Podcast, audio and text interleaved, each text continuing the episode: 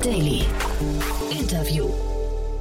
Herzlich willkommen zurück zu Startup Insider Daily. Mein Name ist Jan Thomas und wie von angekündigt, Nils Aschmann ist hier, der Co-Founder und CEO von Warehousing One. Wir sprechen über eine 10 Millionen Euro Finanzierungsrunde in ein Unternehmen, das den Fulfillment-Markt aufrollen möchte, sich an ja, kleinere, mittelgroße E-Commerce-Brands richtet oder auch Direct-to-Consumer-Brands und denen eben einen neuen Service anbieten möchte. Fulfillment-Services sind ja so ein Thema der Stunde gerade. Von daher, ja, ein tolles Gespräch, kommt sofort. Kurz noch der Hinweis auf vorhin. Wir hatten vorhin Markus Gillis zu Gast, den Co-Founder und CEO von Klima.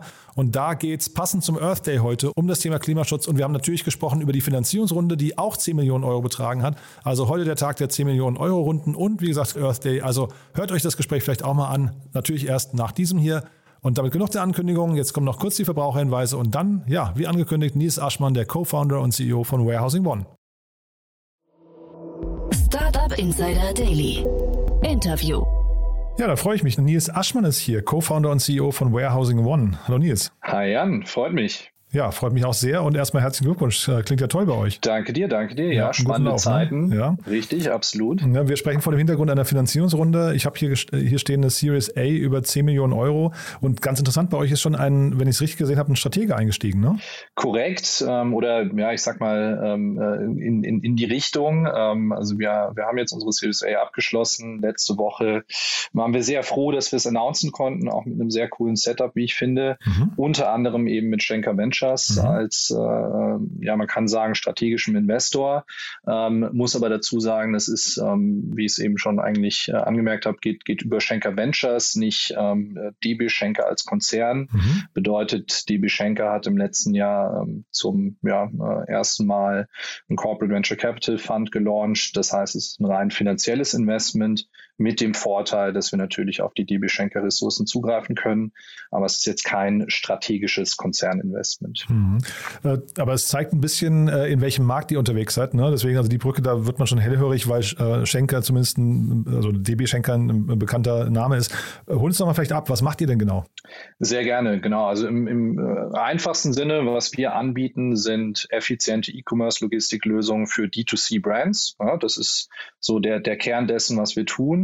Wie machen wir das? Ähm, wir verbinden ähm, E-Commerce-Brands, ähm, vor allem schnell wachsende, mit auf der anderen Seite klassischen alteingesessenen Logistikern und da vor allem kleinen und mittelständischen Logistikern, die auch am Ende des Tages den Großteil des Markts ausmachen.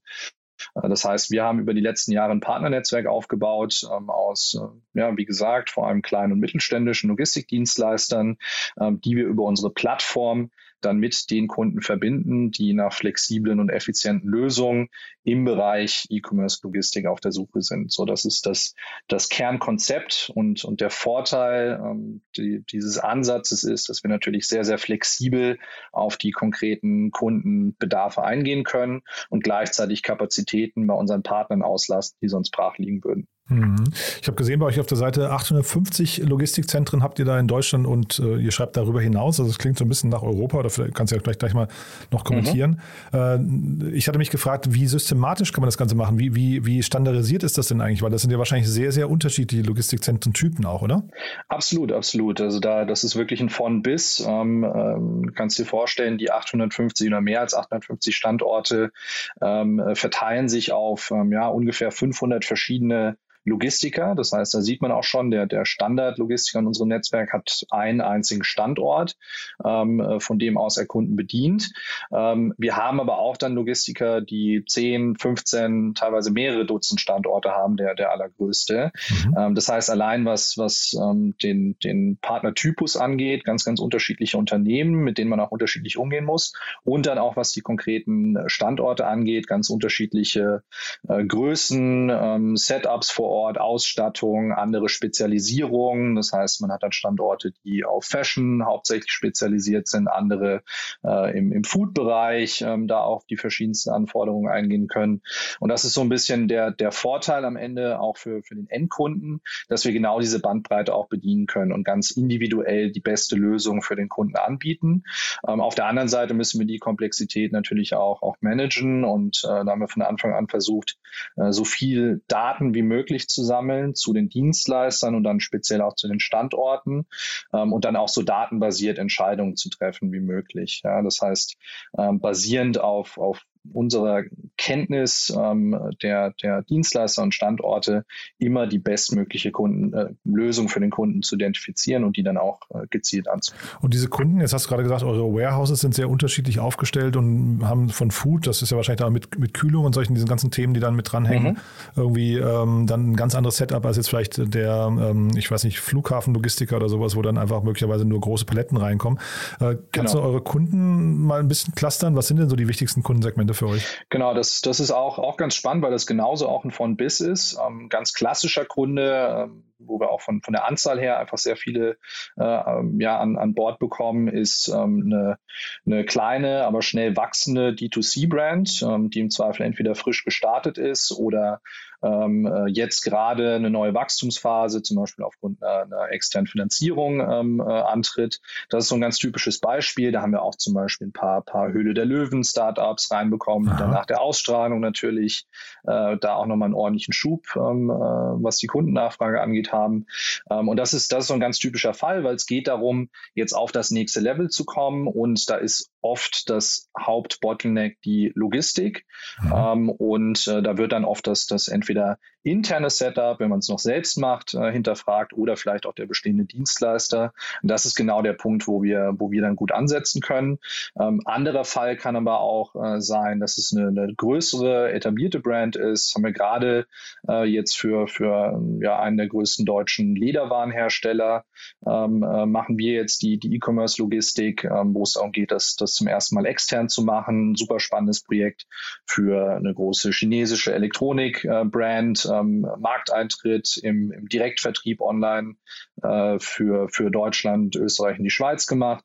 Ähm, das heißt, auch in dem Bereich gibt es spannende Projekte und all das können wir eben sehr, sehr gut gebündelt äh, über unser Netzwerk, Netzwerk umsetzen. Ich finde es interessant, dass du sagst, äh, dass für so manche, zum Beispiel Startups, Höhle der Löwen und so weiter, dass da Logistik das Bottleneck ist. Weil ich hätte jetzt gedacht, Logistik mhm. ist so mhm. mit der einfachste Teil eigentlich, ähm, weil das einfach, ja, du lachst ja, jetzt, ne, ja. Aber ich als von außen betrachtet hätte ich gesagt, naja, es, es gibt halt äh, Lösungen, die haben vielleicht, die sind vielleicht nicht perfekt, aber dass ein Paket nicht von A nach B kommt, äh, ist in der heutigen Zeit fast ausgeschlossen. Was sind denn so ja. die, ähm, die, die mehr Mehrwerte, die ihr mitbringt oder welche, welche genauen Probleme löst ihr denn eigentlich dann? Ja, genau, du, von, von, von A nach B, das, das ist ein guter Punkt. Ähm, viele denken, okay, ähm, äh, am Ende übernimmt dann ein DHL oder ein DPD die ganze Arbeit.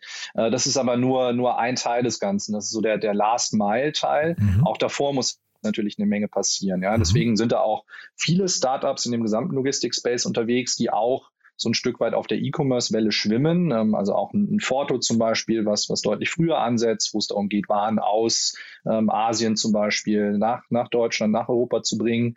Äh, oder auch die Trucking-Startups, ein Sender zum Beispiel, äh, die, die dann gerade was, was Langstrecke äh, angeht, die Lkw-Transporte äh, abwickeln. Ähm, all diese Teile der Logistik sind natürlich auch sehr relevant für ein E-Commerce-Unternehmen. Mhm. Und um dann überhaupt die Waren, die bestellt werden im Online-Shop, ähm, äh, dann an den, den Last-Mile-Versanddienstleister wie ein DHL übergeben mhm. zu können, müssen die natürlich erstmal eingelagert werden, die müssen verfügbar sein ähm, und dann sehr, sehr schnell ähm, entsprechend äh, ja, zusammengestellt werden in den, in den Sendungen, die am Ende an den Kunden rausgehen und an die Versanddienstleister übergeben werden. Und das ist das sogenannte E-Commerce Fulfillment, mhm, genau. äh, wo natürlich das Lager im, im Zentrum dessen steht. Ähm, und das kann sehr, sehr kompliziert werden. Ne? Ich glaube, jeder kennt es, ähm, gerade wenn dann vielleicht noch Flyer beigelegt werden oder eine, eine besondere Verpackung notwendig ist ähm, oder ähm, einfach die Produkte an und für sich eine gewisse Komplexität haben, da vielleicht noch irgendein Endkonfektionierungsschritt äh, erfolgen muss, ähm, wird das schnell deutlich komplexer und gerade wenn man dann schnelles Wachstum hat, immer, immer mehr Bestellungen am Tag eintrudeln, ähm, und gleichzeitig trotzdem schnelle Lieferzeiten gewährleisten will, äh, braucht man sehr, sehr effizientes und skalierbares ähm, äh, Logistik und, und vor allem Fulfillment-Setup. Und ähm, genau deswegen ist das dann oft so ein, so ein Punkt, wo gerade ein junges Startup so an seine Grenzen stößt, wenn vielleicht ne, Höhle der Löwen ist, glaube ich, ein gutes Beispiel, durch, durch so ein einmaliges Event die Nachfrage auf einmal durch die Decke schießt, aber auch zum Beispiel, wenn man einfach saisonale ähm, Anstiege hat, also zum Beispiel für das Black Friday oder dann auch klassisches Weihnachtsgeschäft, ähm, da kann man oft dann nicht mehr mithalten, wenn man kein wirklich effizientes, skalierbares Setup hat. Ähm, und deswegen ist es oft notwendig, ähm, im ersten Schritt das Ganze outzusourcen und im zweiten Schritt zu schauen, wie finde ich da das für mich am besten passende Setup, mit dem ich auch wirklich nachhaltig wachsen kann. Hm. Aber ich verstehe es erstmal richtig. Also ein Forto und ein Sender sind vorgelagert, ein DHL ist nachgelagert. Wir reden bei euch mhm. primär über das Fulfillment und wir reden aber dann trotzdem über 850 Standorte. Und der Grund dafür, dass ich das als äh, Startup möchte, ist, weil der Kunde mittlerweile eben diese schnell, schnellen Lieferzeiten fordert. Genau, also das ist, äh, das, das, das kann einer der Vorteile sein, den wir dann am Ende einem konkreten Kunden bieten können, dass wir seine Waren über verschiedene Standorte verteilen und damit die Distanz zum Endkunden verringern. Das ist dann vor allem auf einem europäischen Level ähm, nochmal deutlich spannender. Ähm, äh, das ist einer der Vorteile. Aber für uns im allerersten Schritt ist der Hauptvorteil eines sehr, sehr breiten Netzwerks, dass wir eigentlich immer unlimitiert Kapazitäten haben. Also es gibt nie den, den Fall, dass ein Kunde bei uns anfragt und wir sagen, ah, mh, hm, schwierig im Moment, können wir nicht abdecken.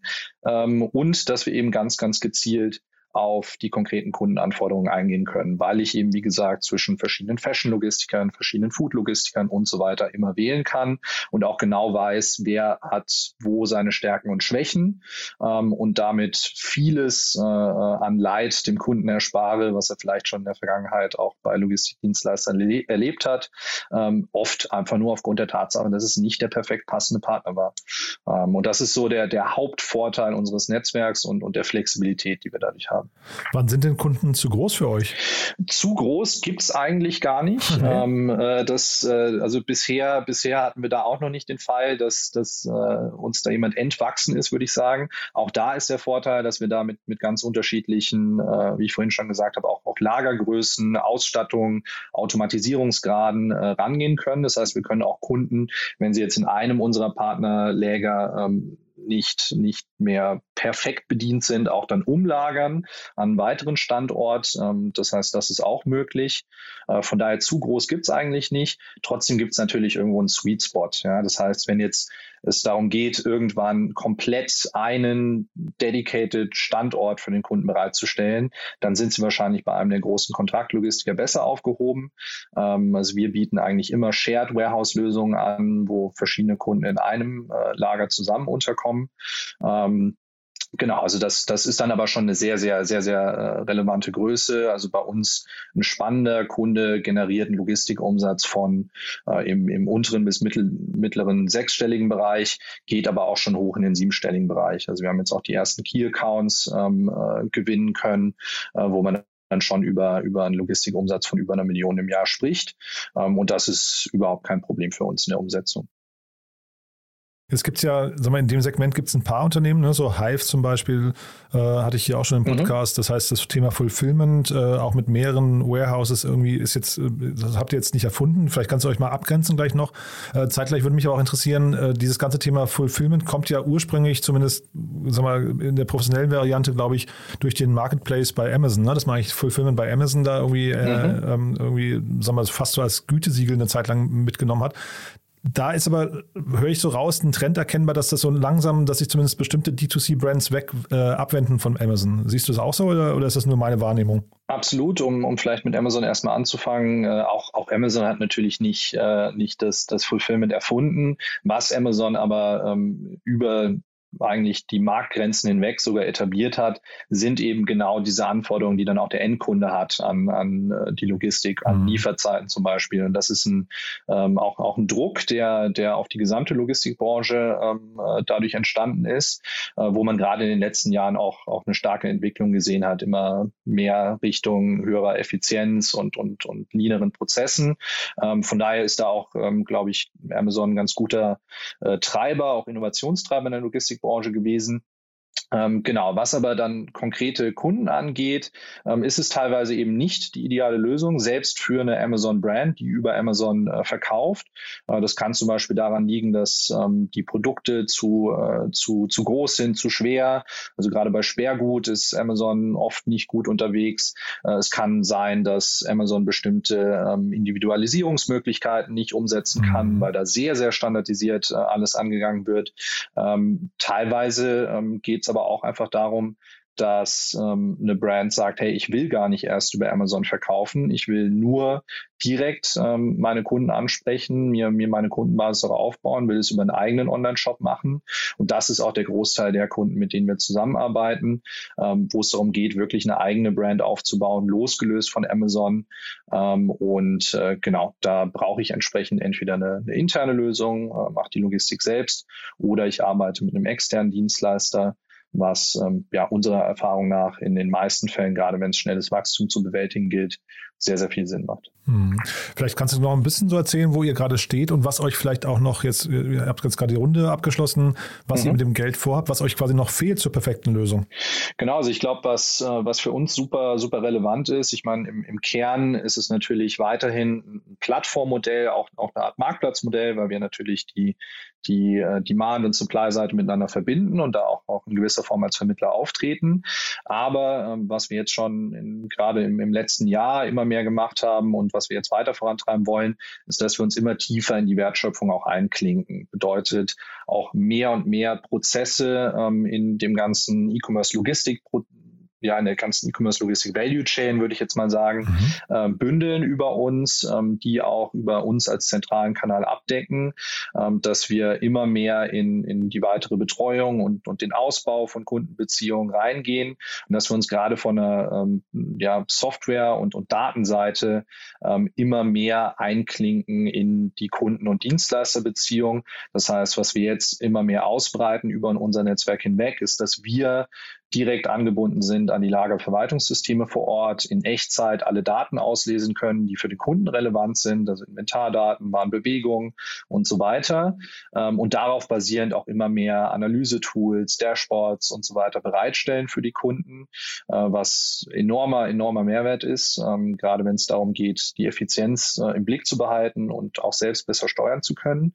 Darf ich mal kurz fragen, wie, wie, wie, viele, wie, viele, Standards gibt es da? Also wie, ist das ein sehr technisch, ein sehr aufwendiger Prozess, sich da überall zu integrieren? Ähm, ich sage mal ja und nein. Die Hauptkomplexität kommt daher, dass es äh, genauso wie der Logistikmarkt allgemein ähm, äh, auch der, der Software-Aspekt ähm, des Ganzen sehr, sehr fragmentiert ist. Das heißt, es gibt jetzt nicht die drei, vier Systeme, die Marktstandard sind, ähm, die dann 80 Prozent der Logistiker nutzen, sondern es ist ähm, ja deutlich diverser. Mhm. Das heißt, da muss man sich schon auf, auf unterschiedliche Systeme einstellen, die auch ähm, ja unterschiedlich modern sind und äh, wo man dann teilweise ein bisschen, bisschen bisschen tiefer graben muss, um sich dann anzubinden. Das ist so die Hauptkomplexität. Am Ende ist es aber alles zu bewältigen. Ähm, und für uns natürlich der, der Vorteil in unserer Position haben wir da dann auch schnell Skaleneffekte, weil wenn ich dann bei einem Logistiker ein System angebunden habe, ist die Wahrscheinlichkeit ähm, recht hoch, dass ich das auch bei drei, vier, fünf weiteren äh, vorfinde. Und dann habe ich relativ schnell einen ganz netten äh, ja, Skaleneffekt. Ähm, von daher ist das ähm, für uns auch eine sehr, sehr sinnvolle Investition. Was die Kundenseite angeht, ist es deutlich einfacher. Also Shop-Systeme ähm, natürlich äh, mit am wichtigsten, äh, sind auch darauf ausgelegt, ähm, äh, einfach ähm, anbindbar zu sein. Äh, von daher ist das die, die unkompliziertere Seite, äh, aber natürlich auch essentiell dann im Zusammenspiel, dass alles gut funktioniert. Ähm, und da leisten wir natürlich auch eine Menge Mehrwert, weil gerade an, an den Integrationen von neuen Systemen, äh, da beißen sich oft die, die alteingesessenen Logistiker ein Stück weit die Zähne aus. Es dauert dann sehr lange, ist fehleranfällig. Äh, und da merken wir jetzt schon, dass wir eine Menge Mehrwert stiften für beide Seiten am Ende des Tages.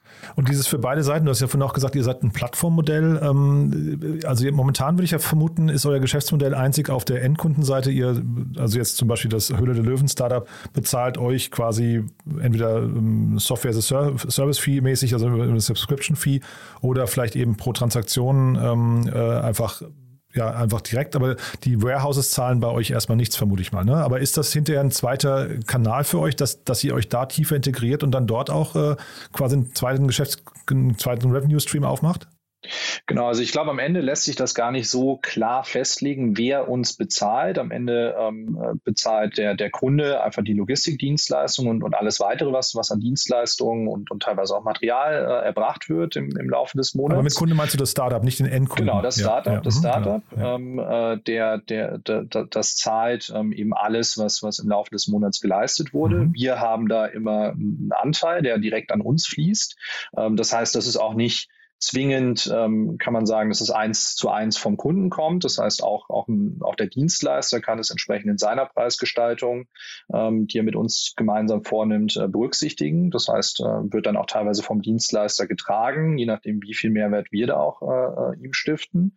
Ähm, plus, was dann zusätzlich ähm, jetzt noch dazu kommt, ist, dass wir die Software auch separat bepreisen. Ähm, da fangen wir jetzt gerade erst an, ähm, wird jetzt auch demnächst erst ähm, äh, in, in die sage ich mal, breite Vermarktung gehen. Ähm, und das ist dann tatsächlich was, wo wir sowohl vom Endkunden oder ich sag mal der, der E-Commerce-Brand, um es einfacher zu halten, als äh, auch vom, vom Partner ähm, äh, Fees nehmen können, SaaS-Fees, ähm, weil wir auch das Ganze an Partner verkaufen, die ähm, nicht nur für unsere Kunden, sondern auch für weitere Kunden, die sie im Portfolio haben, äh, die Software nutzen ähm, oder zum Beispiel auch Integrationen über uns machen. Mhm. Ähm, bedeutet, das ist dann ein weiterer Revenue Stream, den wir jetzt gerade nach und nach aufschalten. Äh, und das Spannende ist, diese beiden Revenue Streams ergänzen sich sehr gut, weil auch die Logistikumsätze verhalten sich SaaS ähnlich, sage ich jetzt mal, weil es sind monatlich äh, wiederkehrende Umsätze, die im besten Fall sogar wachsen. Also gerade bei einer wachsenden E-Commerce-Brand ähm, äh, wächst der, der wachsen die Logistikkosten eigentlich proportional zum Umsatz. Mhm. Ähm, bedeutet, ich profitiere da vom, vom organischen Wachstum meiner Kunden.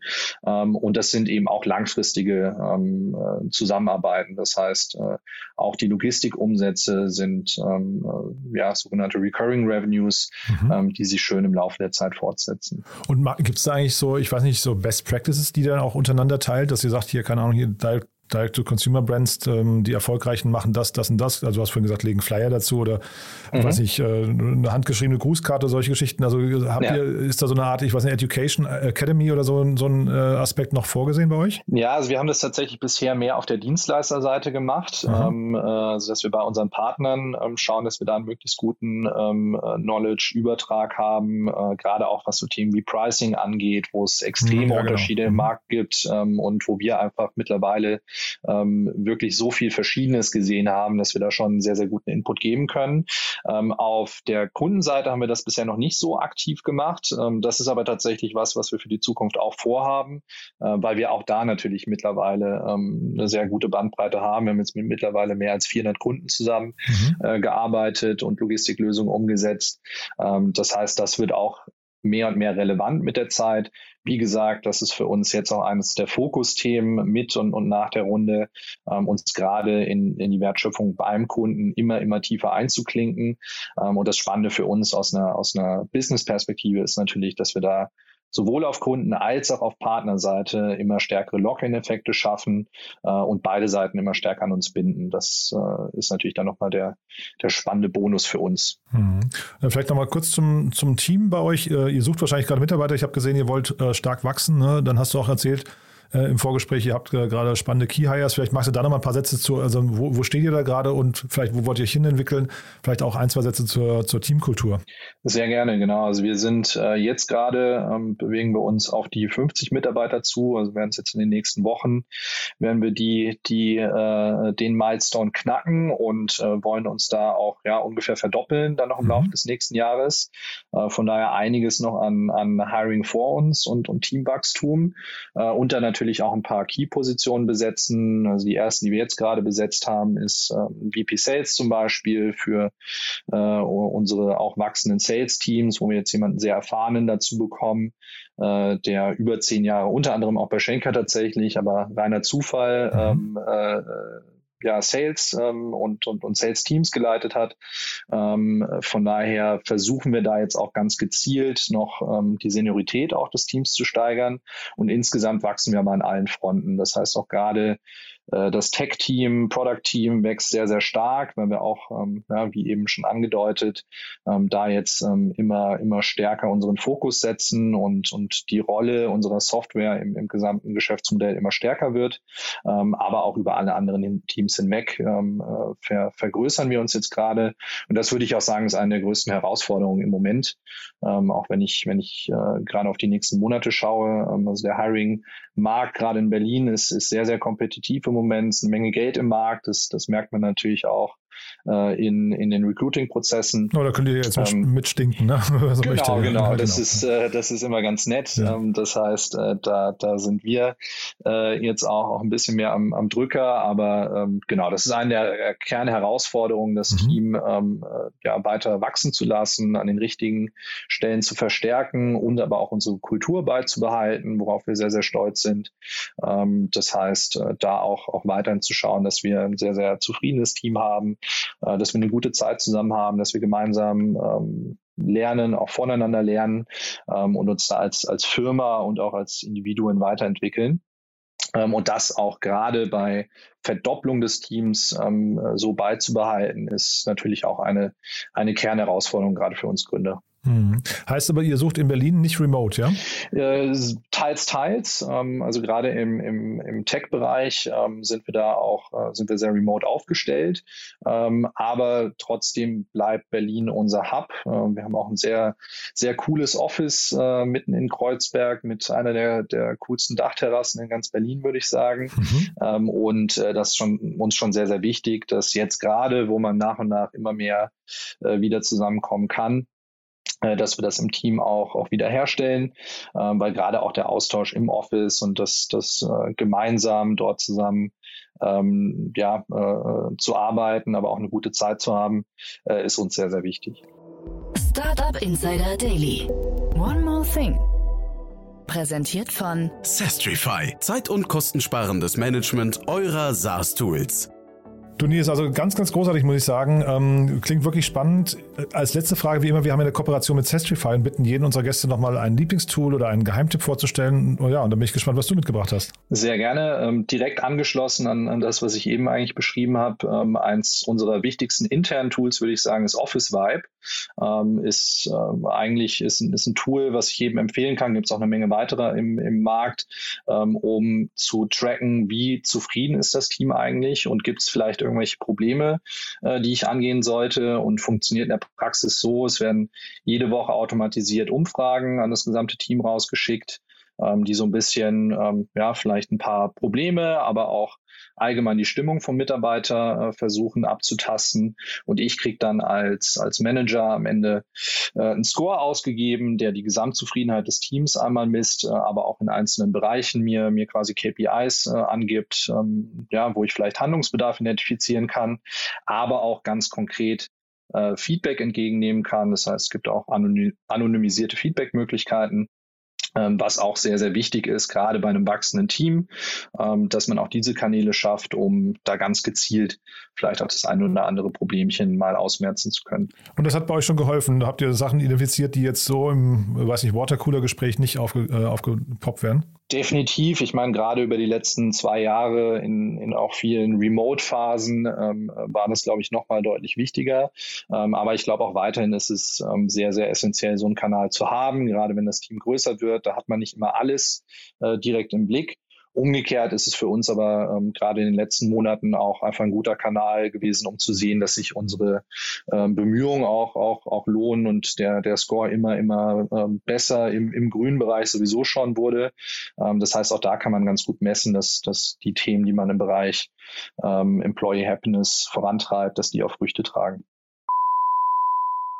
Das Segment One More Thing wurde präsentiert von Sastrify, der smarten Lösung für die Verwaltung und den Einkauf eurer Softwareverträge. Erhaltet jetzt eine kostenlose Analyse eurer SaaS-Tools und alle weiteren Informationen unter www.sastrify.com/insider.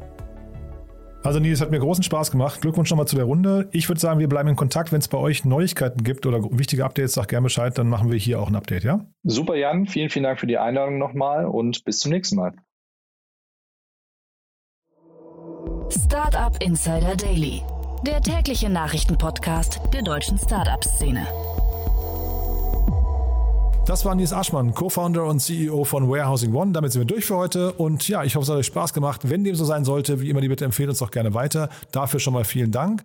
Und ein kleiner Hinweis aufs Wochenende sei erlaubt. Am Samstag geht es natürlich weiter hier mit Startup Insider Media Talk. Ihr wisst ja, unser Format, wo wir Podcasterinnen und Podcaster vorstellen, die man kennen sollte, zumindest wenn man in der Startup-Szene unterwegs ist. Und dieses Mal zu Gast ein Podcast, den ich wirklich extrem häufig höre, nämlich Noah Leidinger ist hier der Podcast-Host von Ohne Aktien wird schwer. Kennt ihr wahrscheinlich einen Podcast aus dem OMR-Universum, aber auch einen Podcast, der zusammen mit einem Startup produziert wird, nämlich mit Trade Republic. Ein sehr spannender Aktienpodcast kommt jeden Tag und Noah Leidinger, wie gesagt, deswegen sehr häufig in meinem Ohr und dementsprechend freue ich mich natürlich, dass wir sprechen konnten über den Podcast, über die Hintergründe, über das Team, über die Mission und so weiter und so fort. Das ist unser Gespräch am Samstag und am Sonntag dann wie immer Startup Insider Read Only. Ihr kennt ja schon unseren Bücherpodcast.